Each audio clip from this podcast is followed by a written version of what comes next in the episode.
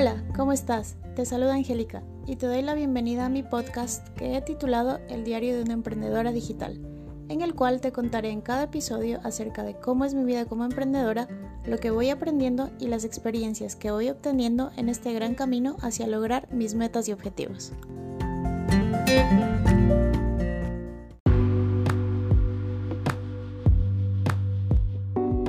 Hola, ¿cómo estás querido oyente y emprendedor digital?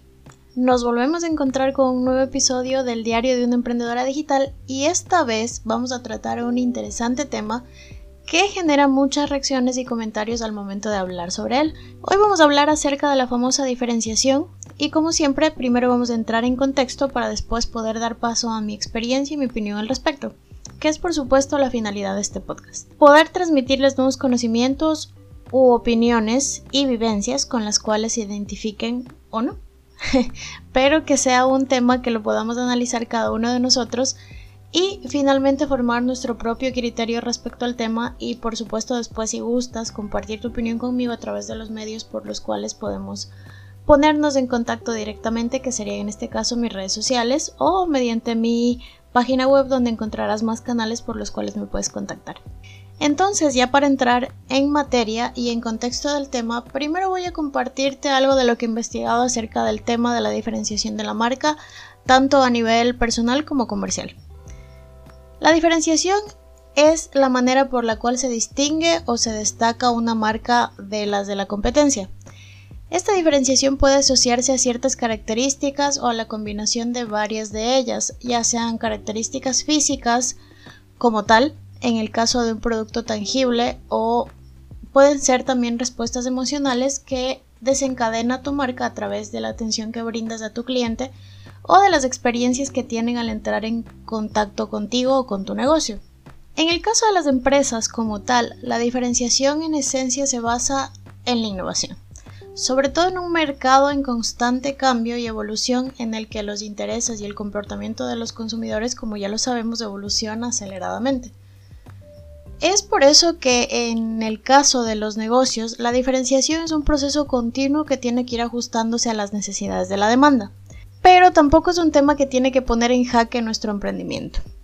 ¿Por qué lo digo? Porque realmente existen diversas maneras de innovar, que no son necesariamente crear un producto nuevo como tal, y este concepto Justo este concepto erróneo es el que tienen todavía muchos emprendedores y por ende es un concepto que logra en muchos casos frustrarnos y hacer que nuestro negocio se pueda llegar a estancar. Para entenderlo mejor, la innovación se puede presentar de diferentes maneras. Podemos innovar a nivel de tecnología, podemos innovar a nivel de personalización, de procesos, incluso a través de especializarnos en un nicho de mercado que no está siendo atendido o al que sabes que le puedes aportar mucho más valor del que actualmente tiene. Ahora, lo que sí debemos tomar en cuenta es que estos elementos diferenciadores deben cumplir ciertas características indispensables, como por ejemplo estar basados en la realidad, ser relevantes para tus clientes, deben ser capaces de demostrar lo que ofreces y creo yo, el más importante, deben reflejar adecuadamente la personalidad de tu marca, los valores, tu compromiso y eso transmitirlo a nuestros clientes potenciales o audiencia a través de nuestras redes sociales y con ello ya estaremos diferenciándonos de la competencia. Hace poco escuché a uno de los referentes de negocios y emprendimientos aquí en Latinoamérica, Mauricio Benoist, eh, él eh, dice que nuestra empresa debe tener como mínimo 5 elementos diferenciadores para convertirse en un negocio exitoso. En lo cual podría estar de acuerdo, pero en la misma medida en la que vayamos creciendo, porque tal vez en un principio resulte un poco difícil encontrar o desarrollar cada uno de estos elementos diferenciadores.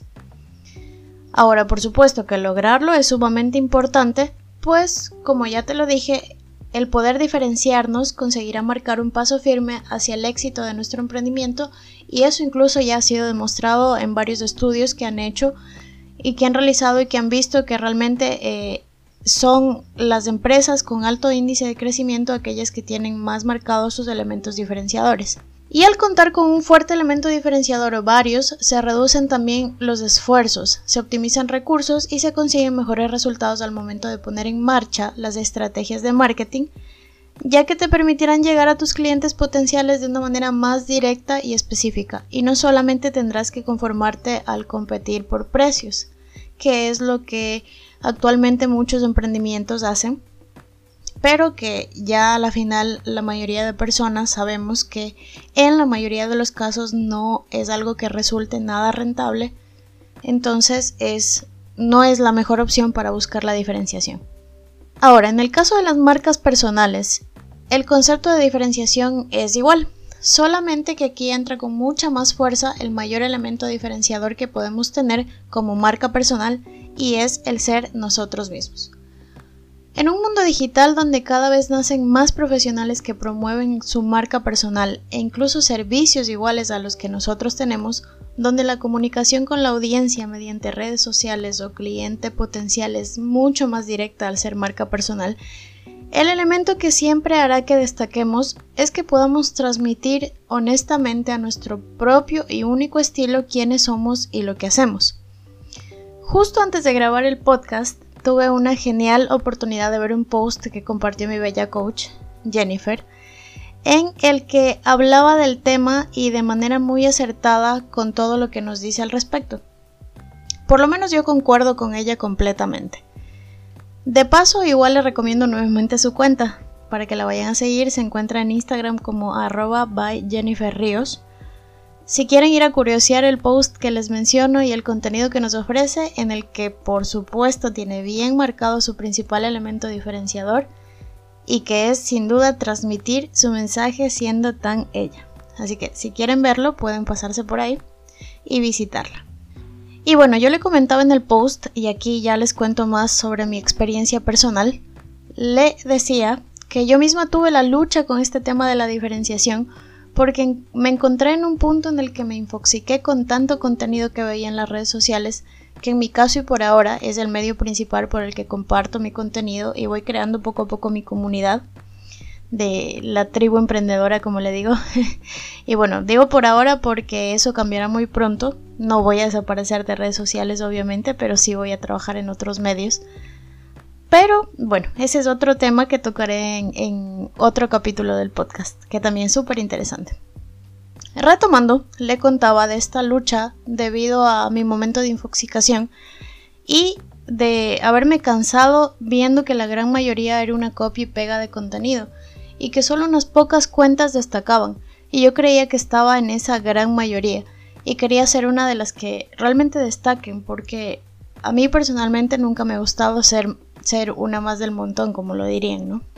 Pero en ese momento tenía el concepto un poco erróneo y la mente un poco cerrada y realmente me frustré, como no tienen una idea. A tal punto de que desaparecí por un tiempo de mis redes sociales, sobre todo de Instagram, y me bloqueé por completo. Pero justo este tipo de situaciones resultan no siendo tan negativas, porque de hecho son más bien una puerta para abrirte a nuevas ideas, para escuchar nuevas perspectivas al respecto, para darte un respiro como tal, o para renovar energías. Y justo en ese momento me encontré igual gracias a una recomendación de mi coach con Irene Milian, una crack de la estrategia, ella es española y se enfoca al desarrollo de marcas personales. Y realmente apenas empecé a consumir su contenido y a seguir a diario lo que hacía, quedé encantada con su manera de ser y de transmitir su mensaje. Ella sí que sabe cómo destacar entre los demás y captar tu atención por completo. ¿Y cómo lo hace? Simplemente es ella misma. Y hace lo que le nace como ella dice de la patata, refiriéndose al corazón. Y eso, como se los digo, se nota en todo momento. Solamente es cuestión de verla por unos días y te darás cuenta que la compi, un término muy de su marca personal, es de otro planeta.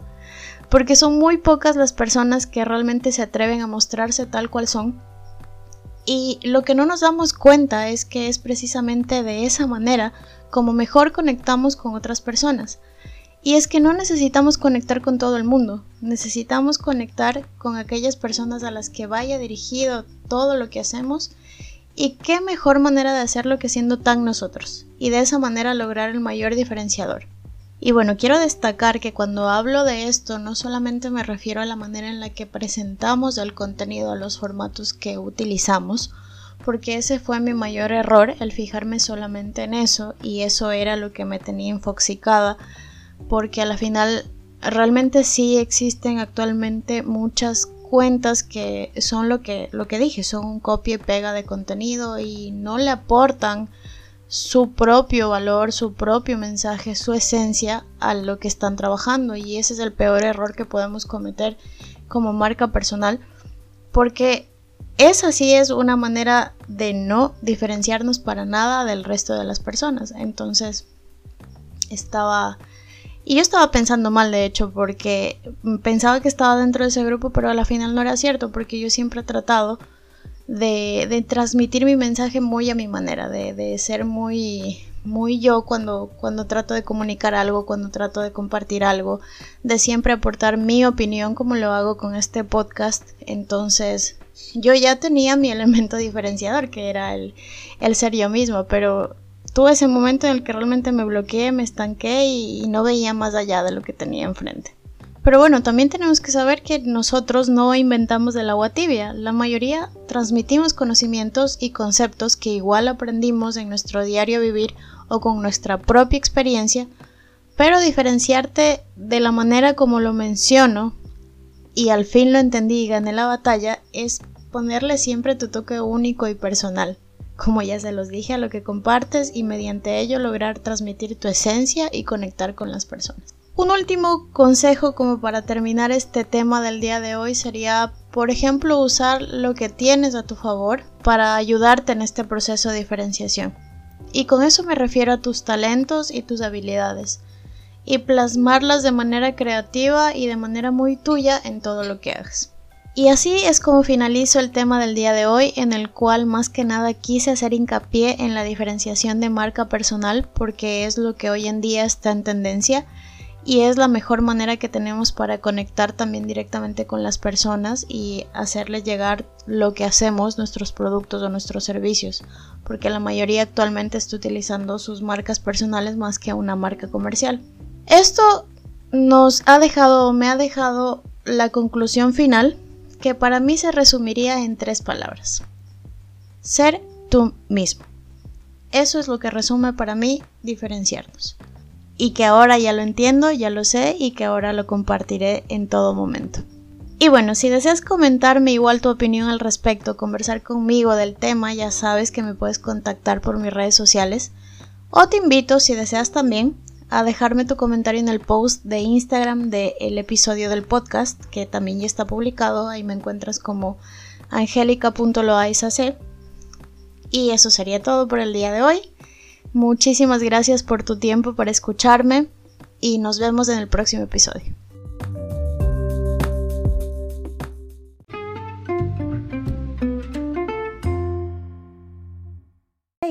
¿Estás por ahí? Aún no te vayas. Si te gustó el podcast, suscríbete en mi página web para que te notifiquen la próxima vez que esté subiendo un nuevo episodio.